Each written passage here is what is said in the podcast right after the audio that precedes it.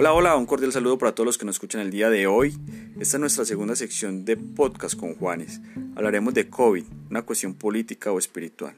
Nos pueden encontrar en diferentes redes sociales como YouTube, Instagram o Spotify como Juanes Ortiz G.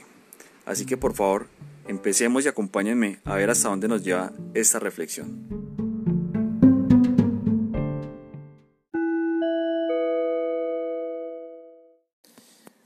Para empezar la segunda sección de podcast con Juanes, arrancaremos con esta pregunta. ¿Les ha servido el COVID a los gobiernos? Yo creo que sí, ya que por los estados de excepción que los gobiernos han decretado, han logrado tener mayor control sobre la población, han logrado concentrar su poder y a su vez descubren que la población renuncia a su criterio de manera fácil y a su libertad en ese mismo orden. Pero más allá de cómo se han beneficiado los gobiernos, la lectura de la situación de la pandemia debe hacerse desde una óptica espiritual, haciendo una serie de preguntas.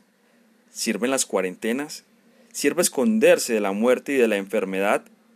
Ciertamente, y yo creo que aún no hemos aceptado moriremos algún día. Puede ser hoy, puede ser mañana. Es algo incierto, pero es seguro que pasará.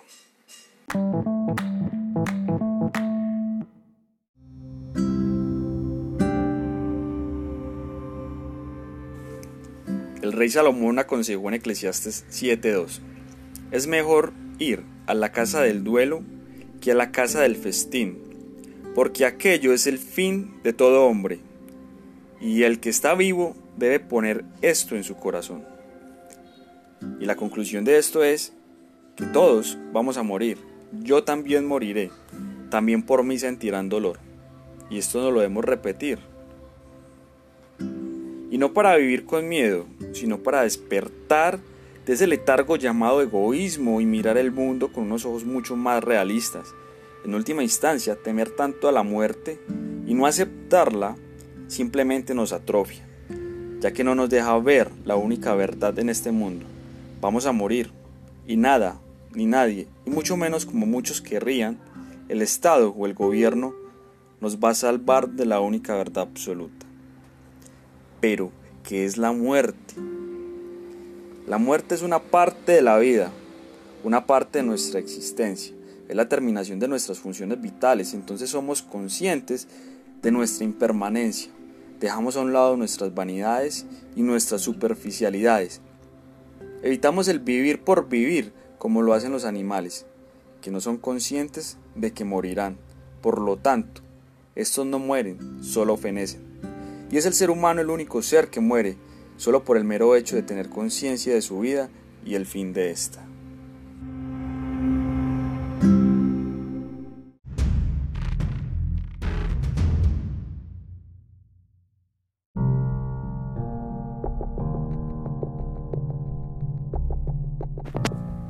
Al entender esa finitud de nuestra vida, entendemos que nuestra libertad es valiosa y que los gobiernos no son moralmente aptos para decirnos si debemos morir o no, o para condenarnos al confinamiento y dominar con el miedo nuestras vidas.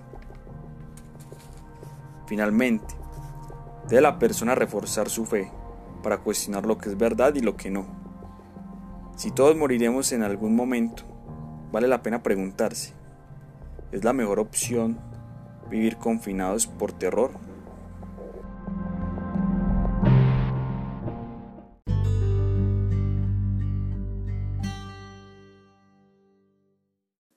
Al responder, nos damos cuenta que confinados o no, igual tendremos la misma suerte de conocer la muerte, así que esperemos que no hayan más cuarentenas. Yo quiero, personalmente, Vivir sin que un gobierno decida por mí el destino de mi finitud, pues nada podrá impedir que muera.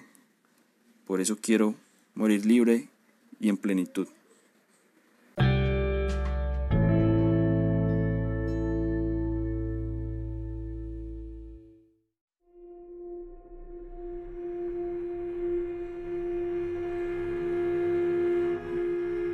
En ese orden de ideas, Entendemos que sin fe los gobiernos nos dominan, aprovechándose de nuestro miedo al fin de nuestros días. Y esto es lo que finalmente responde la cuestión de si es político o espiritual el COVID-19, que es claramente ambas cosas. Este es el final amigos, así que espero que les haya gustado esta reflexión y nos sigan en nuestras redes sociales. Aparecemos como Juanes Ortiz G o como Carta Magna en Spotify y Anchor. Un feliz día.